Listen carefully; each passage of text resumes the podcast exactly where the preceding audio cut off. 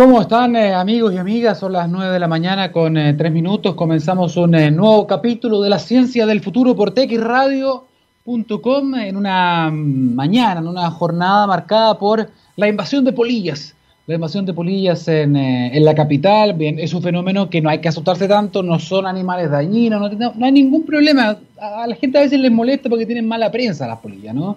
Son mariposas nocturnas, básicamente no tienen tanta, tantos colores, no son tan bonitas, no mejor como las, como las diurnas, pero también cumplen su función, así que traten lo posible. Yo sé que da data de repente verlas en la casa volando, si puede sacarlas por la ventana, hágalo. No las mate, porque no hacen ningún daño y además tienen beneficios. ¿ah? Son eh, alimento para otros animales, sus orugas también son alimento. Las mismas polillas lo que hacen es polinizar, valga la redundancia, los, las plantas nocturnas. No sé si lo sabían, pero la, las polillas tienen esa función importante de polinización de plantas durante la noche. Son como las abejas, pero en la noche. Así que son súper importantes, son una fuente de proteína también para otros animales. Incluso la otra vez hablaba con un eh, entomólogo años atrás, porque esto sucedió antes. Otro, otro año eh, en que hubo un poquitito más de lluvia de lo normal en invierno, como este año 2020 eh, eso hace crecer las hierbas, las plantas y eso es animal, es caldo de cultivo para que haya eh, más polillas, hay más alimentos, se reproduce más, simple, igual que nosotros en todo caso. Eh, y es por eso que estamos viendo más polillas. Un amigo mío que es entomólogo, además es entomófago, es decir, se come las polillas, es verdad. Eh, me decía que las polillas son un tremendo, una tremenda fuente de proteína de muy buena calidad y de hecho me decía, si algún día hay un apocalipsis zombie como en las películas, etcétera, y no tienes para comer y hay polillas, puedes comerte las polillas y te puedes salvar por algunos días. Mira, es un dato interesante para un eh, hipotético futuro apocalíptico donde no haya alimentos, las polillas podrían ser nuestra salvación. Hay que tener cuero chancho sin pasarlo, pero es un dato interesante. No, pero más allá del chiste, que es cierto, eh, no las mate, no las mate, no hacen ningún daño, sáquelas, muévalas, pero no les va a pasar nada, no pican, eh, bueno, quizás la ropa un poco, pero en general no va a pasar absolutamente nada. Pero no es la reflexión que quería hacer con ustedes. Yo en lo personal no tengo ningún problema con los bichos, con los insectos, me gusta tomarlos de niño, no, no tengo problema. Así que aquí en mi casa, cuando mi señora se espanta por una polilla, yo la tomo con mis manos y la saco por la ventana, ¿no? no hay problema. Y evito que obviamente ella, ella las mate, eso es importante. Eh, pero además, bueno, la, la, idea de mi editorial de hoy día tiene que ver con celebrar el avance de una ley, un avance en el Congreso, de una ley que regula la entrega de eh, desechables, de plásticos desechables en el comercio o de un solo uso, que incluye, punto, entre otros puntos, por ejemplo, la prohibición, y esto es muy interesante, a los servicios de delivery de entregar alimentos en envases plásticos desechables. ¿ah? Solamente pueden entregar usando plásticos que sean compostables, es decir, que puedan convertirse en abono para la tierra.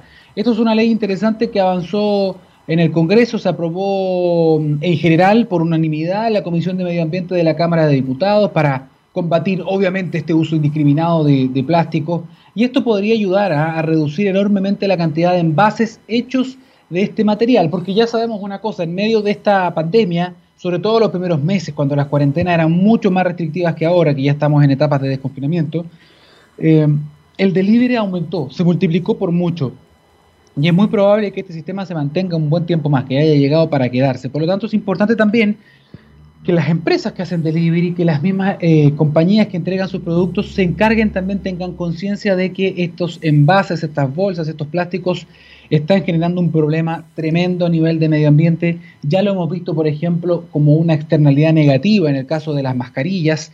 Tengo muchos amigos, yo no he ido, pero tengo amigos que han ido a la playa, eh, han podido ver cómo en la playa la gente va con su mascarilla, está en la arena, y cuando se van a la casa, ¡pum!, se saca la mascarilla y la dejan botada en la arena. Eso es terriblemente, eh, o sea, es, primero es una muy mala costumbre, pero además se empieza a acumular y ya hay algunos reportajes que están hablando de acumulación de mascarillas en el mar. Nuevamente el mar es el depositario, ¿no? Es el depósito, mejor dicho, de toda nuestra irresponsabilidad, así que este tipo de leyes son importantes. ¿ah? Ojo, el, 2000, el 2018 se calculaba, antes de la pandemia, que habían 170 millones de pedidos de comida a domicilio al año. Y eso está aumentando. Imagínense ahora, 2020, cuando esto se multiplicó por 2, 3 eh, o 4. Así que esto es muy, muy relevante en todo caso para que usted lo sepa. Eh, para que tengamos esta actitud y también para que privilegiemos quizás las empresas, los productos, que, es, que les importa esto, ¿no? Y que tienen esta conciencia.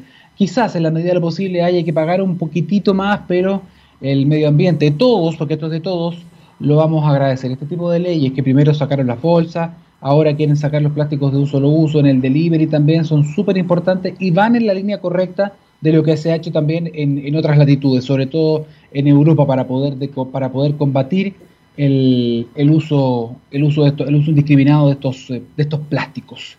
Eh, junto con, con, eso, y antes de irnos a la música, lo habíamos conversado con don Gabriel, don Gabriel Cedres, eh, nuestro radio controlador de la radio, único, grande y nuestro. Eh, vamos a estar hablando en este programa respecto de un modelo pionero, el modelo pionero de Anglo American, muy interesante. Vamos a hablar con una profesora que además ha sido galardonada, que nos, queremos saber su experiencia, queremos conocer cómo funciona esto. Eh, y además, además de este programa en la ciencia del futuro, ellos este domingo van a tener también un programa nuevo, van a inaugurarlo, una, una edición nueva de un programa en el canal 13 Cable. ¿ah? Lo va a estar conduciendo Virginia de María y también Sergio Lagos. ¿De qué se va a tratar este programa? Que habla justamente del modelo pionero, de su experiencia. ¿Cómo van a enfocar este contenido? Bien, tenemos algo preparado para ustedes. Vamos con ese spot y luego vamos con la música. Volvemos con la entrevista de este programa. 9 de la mañana con 16 eh, minutos. Cuando miramos al eh, futuro, ¿qué es lo que vemos? Vemos una compañía con un propósito claro. En Anglo American se han eh, propuesto reimaginar la minería para mejorar la vida de las personas. ¿Cómo lo están haciendo? Poniendo la innovación en el centro de todo. De esta forma seguirán impulsando y estando a la vanguardia de la industria minera, adaptándose, buscando mejores formas de extraer y procesar minerales, usando menos agua y menos energía. El futuro está cada vez más cerca. Anglo American, personas que marcan la diferencia en minería y personas que también estarían marcando una diferencia en otros ámbitos, trabajando con las comunidades, trabajando, por ejemplo, con las comunidades escolares, donde vamos a conocer justamente esa experiencia. Hay algo que se llama el modelo pionero, que entendemos que está marcando una tremenda diferencia, un gran impacto en comunidades escolares específicas eh, y por eso mismo queremos eh, tomar contacto a esta hora con una de las protagonistas de este cambio también, que es parte de la comunidad educativa de un colegio, del Liceo Politécnico América de los Andes.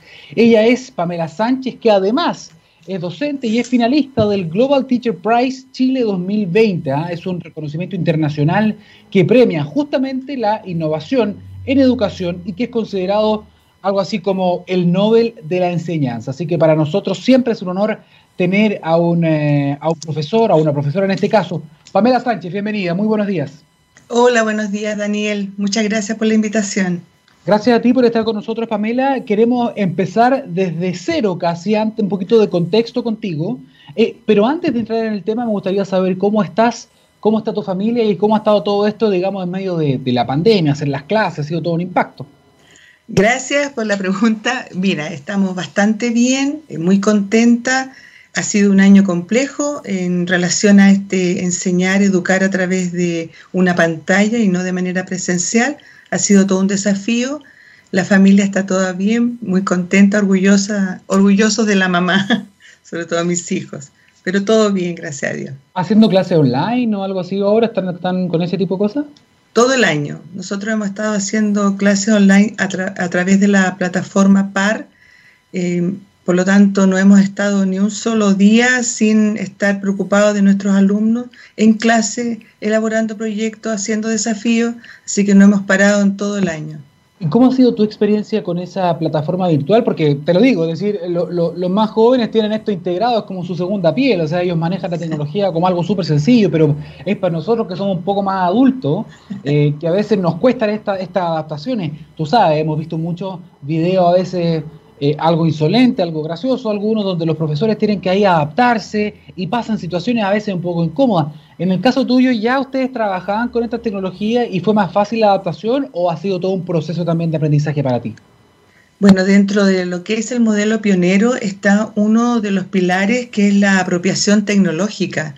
Por lo tanto, nosotros ya estábamos trabajando con tecnologías desde que iniciamos el modelo para los alumnos, bueno, no es un secreto tal como tú lo dices, su relación con la tecnología. Nos costó un poco más a nosotros los docentes, pero desde el principio de este año, donde nos dimos cuenta que esta iba a ser la modalidad, bueno, recibimos la capacitación em, pertinente, manejo de Zoom, de Canvas, de infografía, etcétera. Por lo tanto, fue un periodo de adaptación, pero ya estamos todos bastante expertos en el tema. Pero para los jóvenes ha sido, obvio, un poco más eh, fácil. El único problema que nosotros tuvimos que trabajar fue el de la conectividad de algunos de nuestros alumnos y la falta de, de equipos, pero lo demás estaba bastante bien. ¿Y eso lo pudieron solucionar? Porque no es un tema menor. Mira, aquí hubo una colaboración tanto de Anglo American como de la municipalidad de acá de los Andes, donde hubo una, un aporte tanto en equipos como en teléfonos como en red. Así que prácticamente el 100% de nuestros alumnos en este momento no tendrían problemas de conectividad. Es lindo escuchar esto, cuando se juntan todos los actores por un objetivo común y se logran estas cuestiones que pueden cambiar la vida de las personas. De eso se trata, se trata justamente de eh, implementar de manera colaborativa tanto el mundo privado como el mundo público. Y, y eso es lo que nosotros hemos vivido, esta colaboración activa, comprometida, tanto de Anglo American con el modelo pionero y acá en la ciudad de Los Andes con la municipalidad que nos ha facilitado a nosotros los docentes el poder trabajar de dos en sala, por ejemplo, aplicando el modelo y también lo que es 60-40, que los docentes van a comprender que es un 60% aula y un 40% de nuestro tiempo en el diseño de los proyectos que tenemos que implementar. Pamela, ¿cómo, cómo, cómo, ha sido esta, mm, este proceso? Te lo pregunto porque eh, se está hablando ya en muchas partes de cuándo eventualmente los jóvenes, los niños y las niñas van a volver a clases, que es un tema muy polémico todavía. Eh, yo no sé si en el caso de ustedes tienen ya algún plan, un cronograma, van a volver este año o van a volver ya del próximo, si es que las condiciones lo permiten. ¿Qué están haciendo allá en el, liceo? Nosotros en el liceo estamos atentos a lo que pueda salir de la autoridad. No, no damos por sentado absolutamente nada. Eh, el hecho de las clases presenciales tienen que ser en un marco de seguridad absoluta, tanto para el alumno como para nosotros como trabajadores. Así que nosotros mantenemos nuestras clases a través de la plataforma hasta que la autoridad, eh, tanto DAEM o dirección, ministerio, digan lo contrario y nos planteen el protocolo que deberíamos realizar. Creemos honestamente que el próximo año vamos a tener un tipo de clase semipresencial, algunos días en aula y otros días de esta manera online. Eso es lo que nosotros creemos y nos estamos como preparando para esa, para esa contingencia. Pero hasta ahora estamos exactamente igual que la mayoría de los establecimientos a puertas de una información, eh, de una decisión que llegue de las autoridades.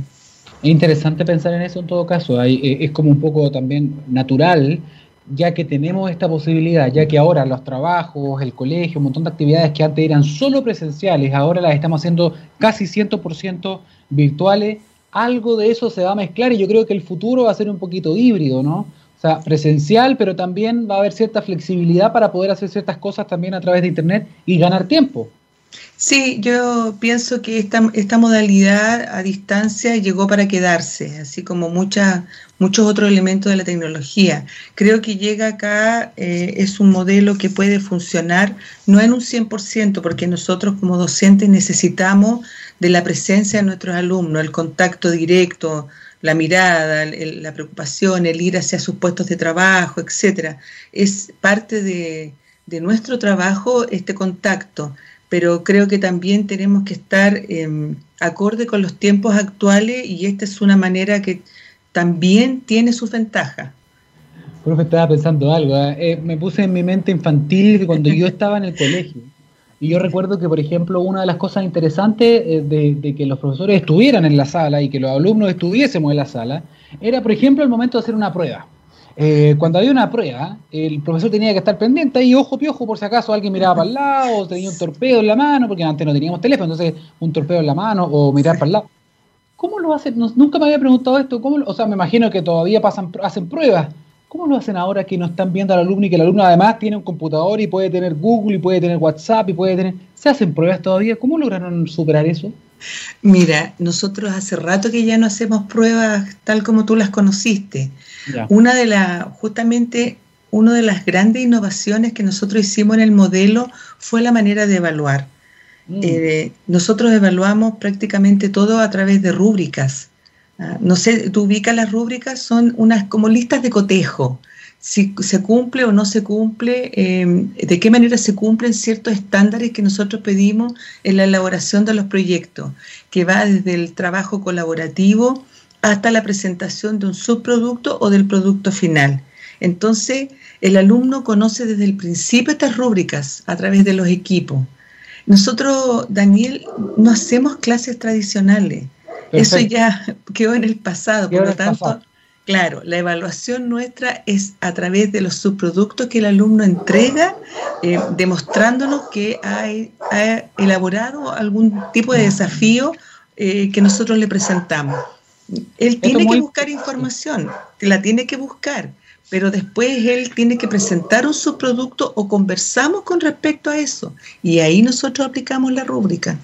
Es bien interesante esto, ¿ah? porque innovar no siempre es fácil, ser los primeros en algo conlleva muchos desafíos porque está yendo en contra quizás de la manera en que se hacían las cosas tradicionalmente y eso genera resistencia, eso involucra que los profesores, la comunidad educativa completa, alumnos, apoderados tengan que entender este cambio, tengan que creerse este cambio y tengan que remar todos para el mismo lado. Entonces, eh, yo creo que para que todos los que nos están escuchando entiendan lo disruptivo que es este modelo, el modelo el modelo pionero que, que eh, llevó adelante Anglo American junto a ustedes con el liceo. Sería interesante para poder entender con pera y manzana esto, viajar un poquito al pasado, no tanto más atrás, tres años nomás. Tres años. 2017.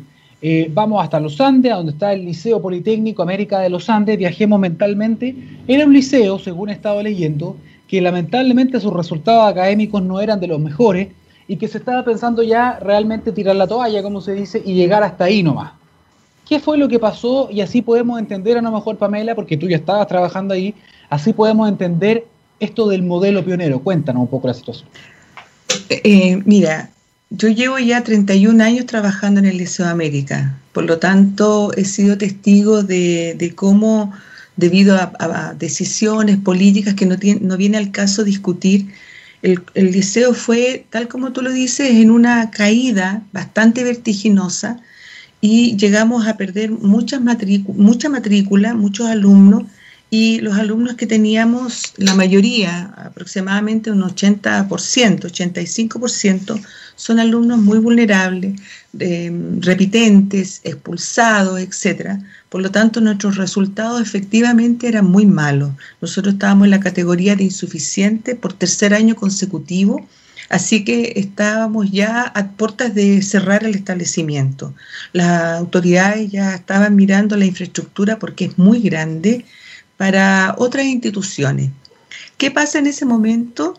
Que eh, los alumnos de tercero y cuarto medio eh, del año del 2016 al 2017 eh, participaron en un concurso llamado Soy Técnico que justamente auspiciaba Anglo American en ese momento. Los proyectos que eh, mostraron los alumnos fueron de tal calidad hacia la comunidad, porque ni siquiera era hacia el propio liceo, sino que hacia la comunidad, que Anglo American optó y dijo, acá nosotros tenemos un potencial, un liceo que tiene todas las de perder para hacer un cambio radical. Se conversó con toda la unidad educativa, desde todo el equipo directivo, nosotros los profesores y también alumnos se les consideró su opinión y todos quedamos de acuerdo que efectivamente era necesario realizar un cambio, pero no de a poco, Daniel, sino que era un cambio completo. Y para ello nos íbamos a preparar. Al, aceptar toda la comunidad este cambio, comenzamos a trabajar. Se nos, eh, a través de la educación 2020, se nos comienza a capacitar en esta metodología que íbamos a implementar, que es ABP, Aprendizaje Basado en Proyectos. Estuvimos desde octubre hasta enero, los docentes y el equipo directivo, capacitándonos en esta nueva metodología. elaborando diseños de proyectos, trabajando interdisciplinariamente. Yo ya no hago clases de lenguaje eh, sola en una sala con alumnos. Lo que nosotros hacemos es reunirnos eh, asignaturas afines y elaborar proyectos donde estén estas asignaturas afines presentes. Por lo tanto, eh, la idea era endosar la responsabilidad del aprendizaje y de su investigación al mismo alumno. Es que él busque lo que necesita saber para responder a un proyecto, a un desafío que se inicia con una pregunta desafiante.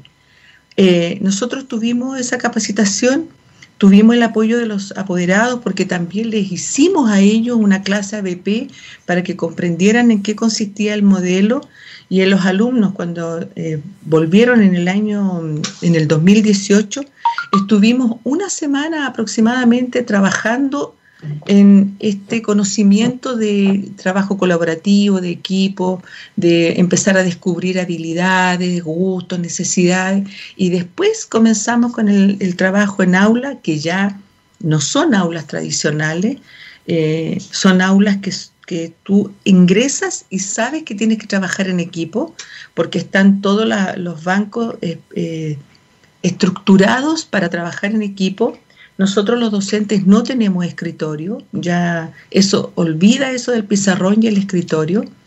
Así que de esa manera nosotros comenzamos inmediatamente todos los cursos, en toda la asignatura comenzamos a aplicar diseño de proyectos.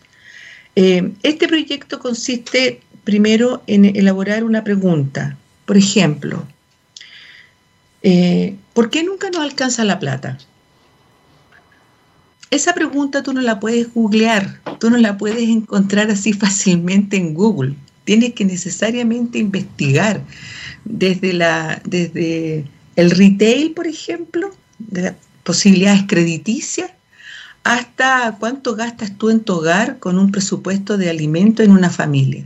Por lo tanto, el desafío de los alumnos era transformarse en una familia como ellos quisieran, y que eh, con un presupuesto, cada uno en la misma cantidad de dinero, incluso escogimos un número más o menos alto, 850 mil pesos, eh, y cada equipo vivía en una región distinta.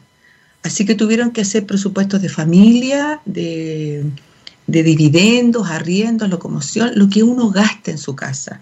Después tuvieron que ir a las distintas tiendas para averiguar cuántos, cuánto, cuánta dificultad tenían en, sacar una tarjeta de crédito, los intereses, averiguamos los del banco también, vimos los impuestos del Estado, etc.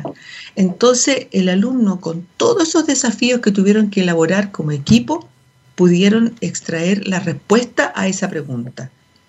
Tú te das cuenta que en todo esto que tuvieron que hacer, tuvieron que ver todo lo de historia, que es eh, mi otra asignatura complementaria.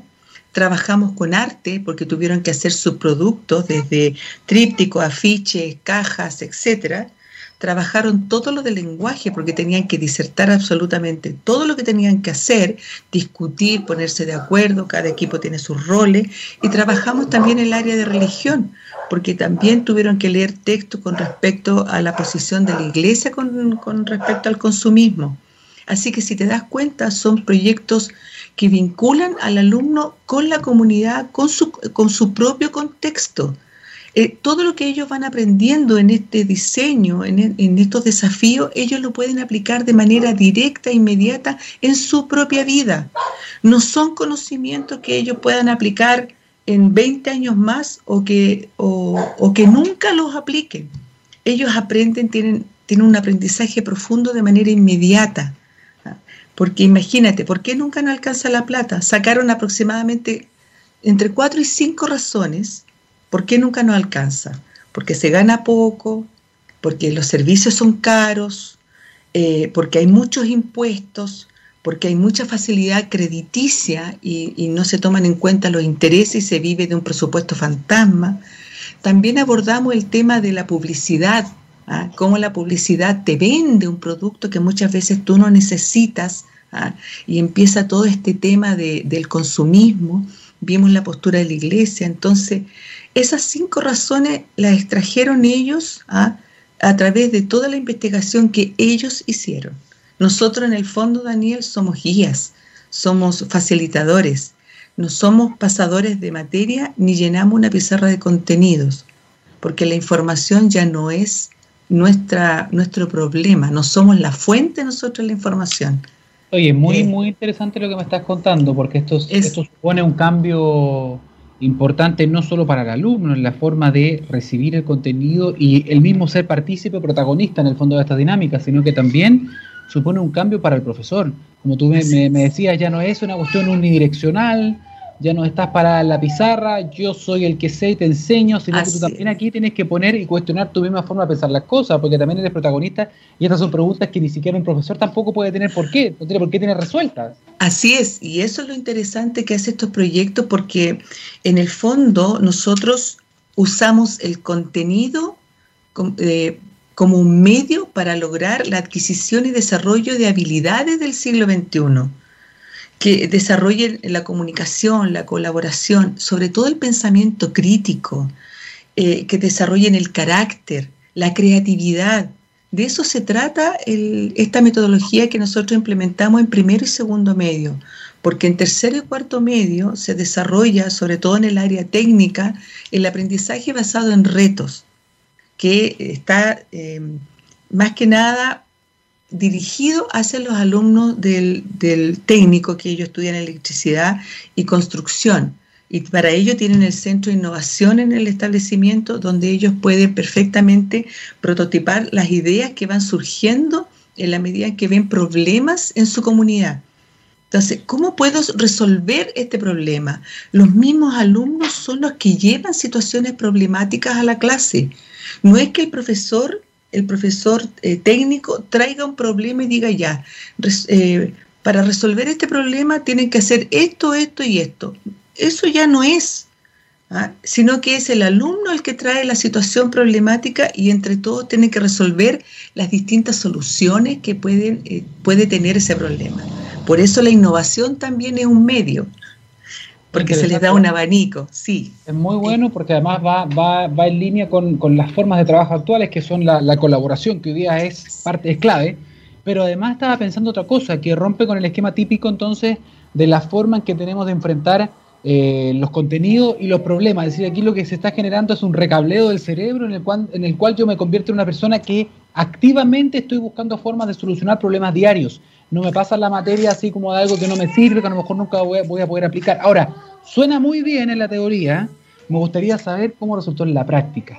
Pero para eso, aguarda la idea, aguarda la idea, porque vamos a ir con la música primero, vamos a volver contigo, Pamela, con esto, porque está muy, muy interesante, ya sabemos la parte, de, como el marco teórico lo tenemos, ahora quiero saber qué pasó en la realidad, cómo se plasmó este modelo y cómo cambiaron las cosas en el colegio, en el liceo. Pero antes de eso, te hago una pregunta, Pamela. ¿Has pensado que la superación de esta crisis sanitaria puede ser una gran oportunidad para reenfocarnos en el planeta y en nuestro bienestar? Aguas Andinas ya lo pensó y se ha comprometido con un plan de reconstrucción verde y social para Chile, generando nueva infraestructura para combatir el cambio climático, creando miles de nuevos empleos y fortaleciendo el suministro futuro de agua potable. ¿ah? Gran desafío. Aguas Andinas trabajando por una reconstrucción verde y social. Con esta mención y junto a Pamela nos vamos eh, a una pausa musical. Ya volvemos para saber qué pasó en el liceo, qué pasó con este modelo y cuáles son las perspectivas de crecimiento de este modelo, tanto en este liceo, y qué va a pasar también con, el, con el, la participación en el concurso. Está muy interesante eso, así que vamos y volvemos acá en la ciencia del futuro. Esperemos.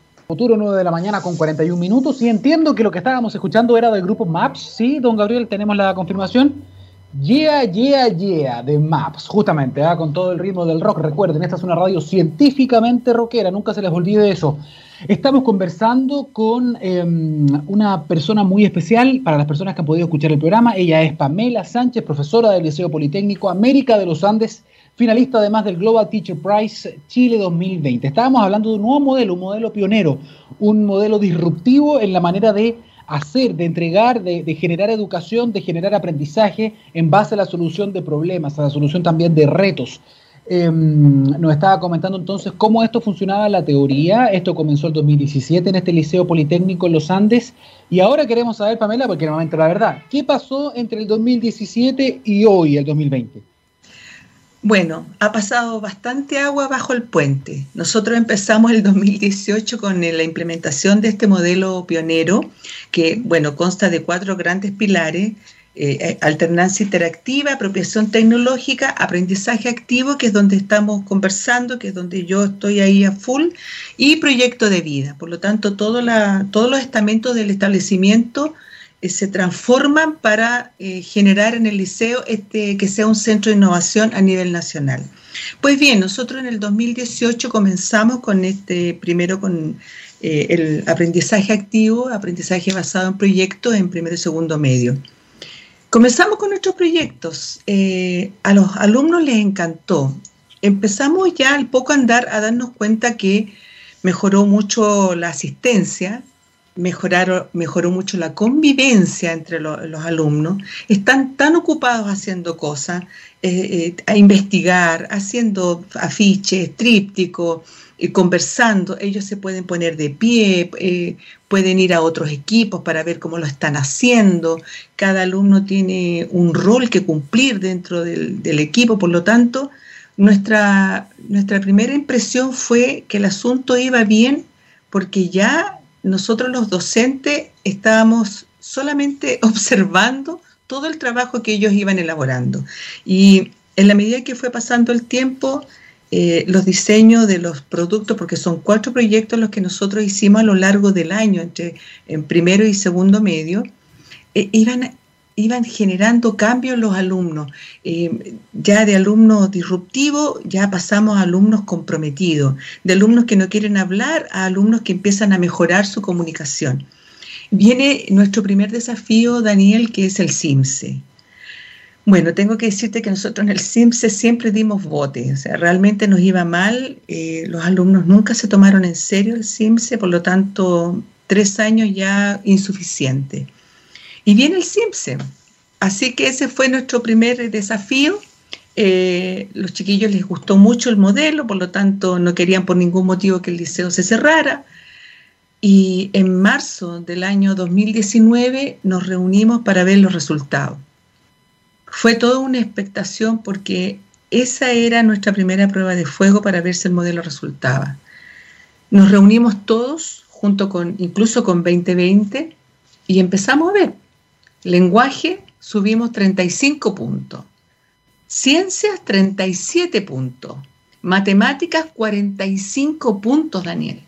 Hasta el día de hoy yo me emociono al, recordar ese día porque era como que si hubiésemos ganado, no sé, la Copa Mundial de Fútbol, una cosa así, porque realmente esa, e, e, esos resultados del CIMSE, que era como que tú toda la vida te hubieras sacado un 2 y de repente te sacáis como un 6,8, eh, fue maravilloso porque ahí sí que nosotros nos dimos cuenta que el modelo efectivamente funciona, es eficaz, es eficiente, porque esa medida con la que se mide a todos los establecimientos del país, a nosotros nos resultó. Fuimos el liceo que en el año 2019 subió de manera potencial todos, todos los niveles del CIMSE.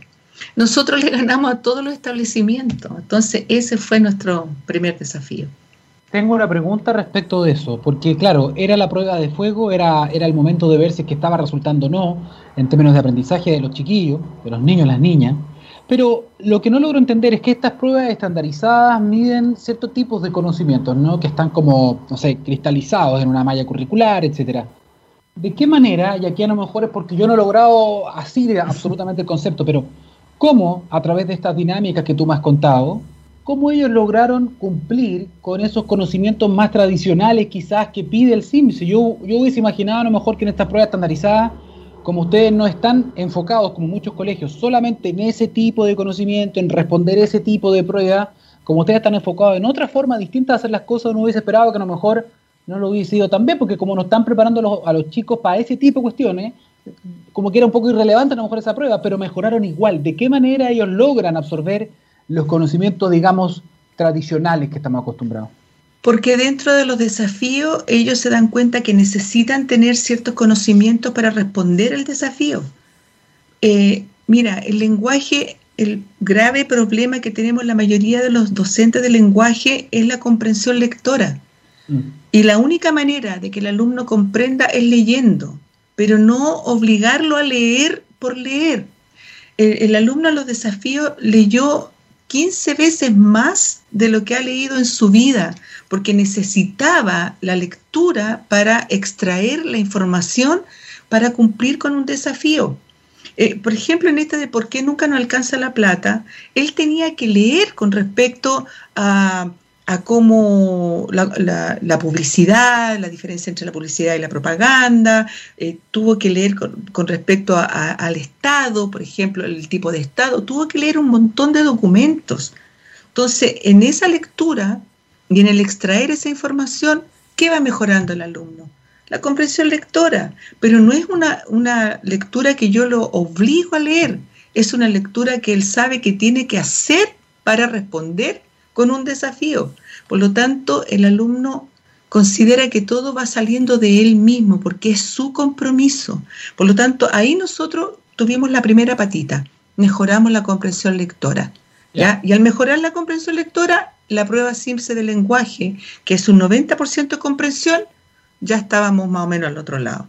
Lo mismo en historia, perdón, en ciencia, en ABP Ciencia, tiene que me acuerdo que tuvieron que trabajar todos los problemas que el, una dulce adolescencia, ese era el tema del, proyecto, ¿ya? La dulce adolescencia trabajaron todo lo relacionado con la diabetes, etcétera.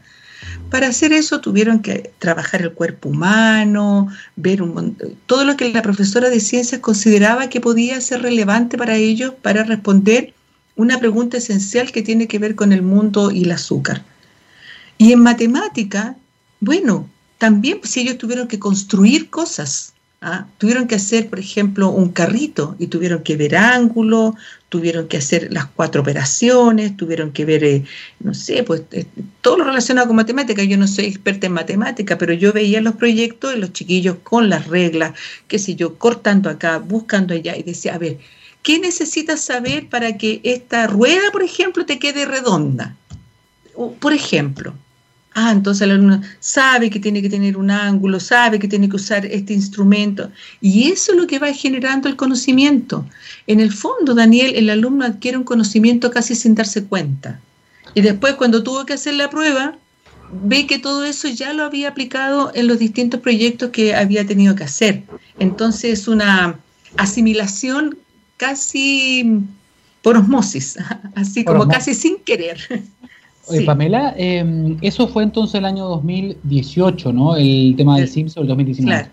El 19 tuvimos los resultados, porque el año 2019 no se dio Simpson, lamentablemente. Pero, pero sin duda fue un gran envión anímico eh, para todos ustedes, me imagino, para el colegio, para los papás que también a lo mejor estaban diciendo, chuta, este modelo resultará o no resultará. Ahí ustedes también pueden decir, aquí está, aquí está para que todos estemos tranquilos y para seguir este camino. Em, es un camino que va a continuar, es un camino... Ah, y aquí es muy interesante, es un camino que está generando niños y niñas jóvenes, em, preparándolos para qué. Porque en general, no sé, los modelos establecidos eh, eh, generan eh, personas para poder estudiar ciertas carreras o una carrera técnica y para poder tener un trabajo tradicional. Eh, o no tradicional, da lo mismo, eh, para ser mecánico, para ser ingeniero, estamos, hay un montón de posibilidades, ¿no? En el caso de este modelo, ¿se vislumbra eso hacia dónde, qué es lo que queremos formar, más allá a lo mejor de un título, digo, qué tipo de personas es la que queremos generar para un futuro, que además es un futuro súper cambiante? Para eso estamos, Daniel, trabajando para un alumno que esté preparado para este mundo cambiante, preparando a un joven que esté preparado para lo que venga, un alumno que tenga la flexibilidad para reinventarse. si bien es cierto, nosotros somos un liceo politécnico donde tenemos dos especialidades, ya los alumnos salen con un título de nivel medio, tanto en electricidad como en construcción, ellos desarrollan las habilidades para poder hacer lo que ellos quieran la idea es que si ellos quieren seguir estudios superiores, tengan todas las herramientas necesarias para poder hacerlo, desde el conocimiento de cómo se postula. Nosotros tenemos alumnos que no tienen ni siquiera vislumbrado que pueden seguir una carrera superior. Ah, ellos piensan que salir de cuarto y estar en, en un trabajo que les permita mantenerse, pero actualmente los alumnos saben que ellos pueden hacer de sus vidas lo que ellos quieran hacer. Por eso nosotros estamos desarrollando más que nada habilidades, más que una cantidad de contenidos. Ah, eh, eh, porque a través de las habilidades los jóvenes se pueden reinventar y en este abanico de posibilidades que tú estás planteando pueden escoger la que ellos quieran escoger. El perfil del alumno que nosotros queremos eh, sacar del liceo, que ya este año viene nuestra primera jornada, es el alumno que puede decir yo quiero ser un emprendedor o puedo ir a buscar trabajo en esta empresa ah, o puedo seguir estudiando. Ese es el tipo de alumno, que no piense que su futuro, que su vida va a estar solo en un lugar toda la vida apretando un botón. Y si se termina esa fábrica, como, ¿qué hago ahora? Porque ahora nos dimos cuenta de cómo mucha gente se tuvo que reinventar debido a esta pandemia, que nunca imaginamos que podía ocurrir, pero ocurrió. Por lo tanto, los jóvenes tienen que tener esas habilidades de reinventarse, de ser autónomos. Esa es nuestra línea.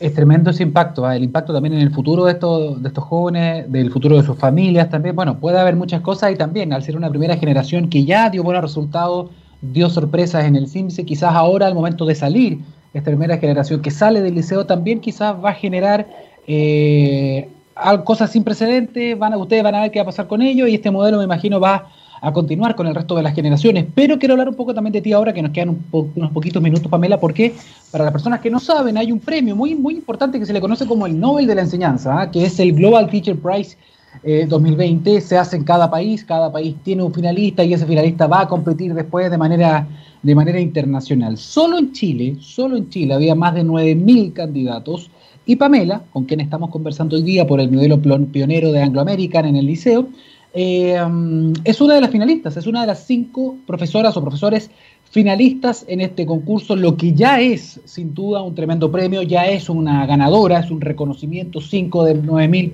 por favor, o sea, cosas matemáticas nomás. Eh, cuéntanos, eh, ¿qué, ¿qué, viene ahora en ese, en ese premio?